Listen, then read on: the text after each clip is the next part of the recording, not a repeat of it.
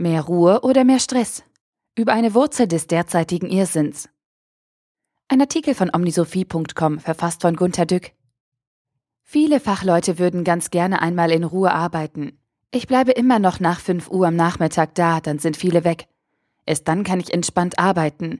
Mir fällt nichts ein, wenn alle rumwuseln oder sogar laut telefonieren. Versteht mich keiner? Es ist so.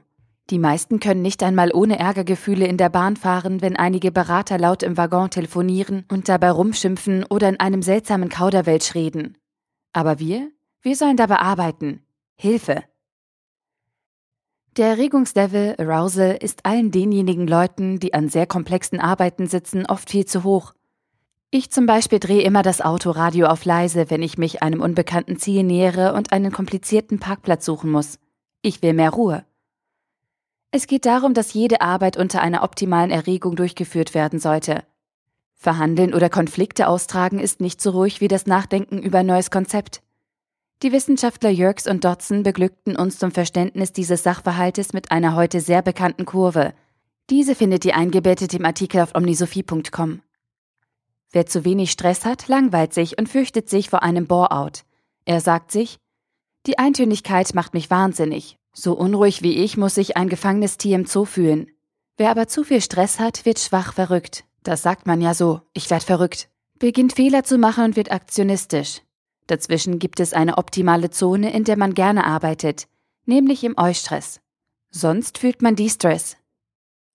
Das Management ist folglich dafür verantwortlich, dass es die Performance dadurch richtig schön in die Höhe treibt, indem es die Mitarbeiter auf dem optimalen Erregungslevel arbeiten lässt. Hallo? Warum tut es das nicht? Geht's noch? Warum macht das Management immer die Stress? Das möchte ich Ihnen an einer zweiten Grafik erläutern. Auf die ist noch niemand gekommen, obwohl ich darüber schon so lange, ja fast wehklage. Auch diese Grafik ist eingebettet im aktuellen Artikel. Ganz einfach. Normales Arbeiten hat einen anderen optimalen Stresslevel als das Managen. Versteht das keiner?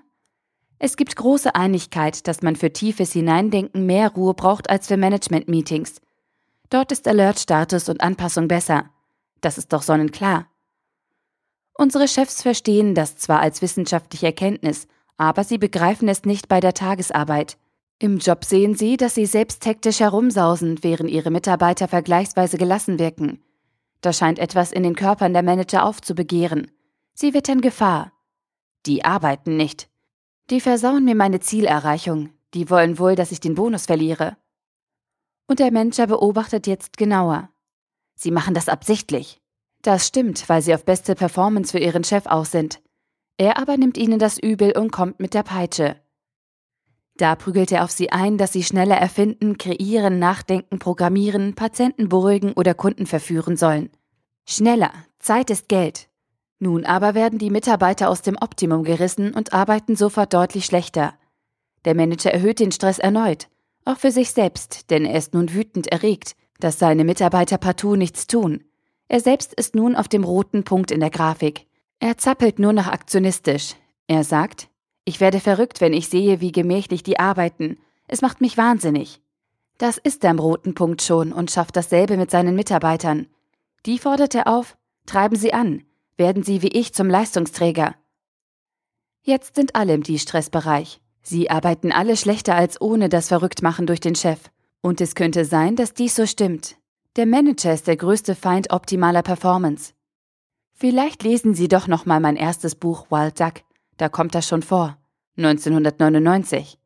Damals durfte ich das noch nicht so laut sagen, weil man das Stressmachen gerade wieder neu für sich als Wundermittel entdeckt hatte.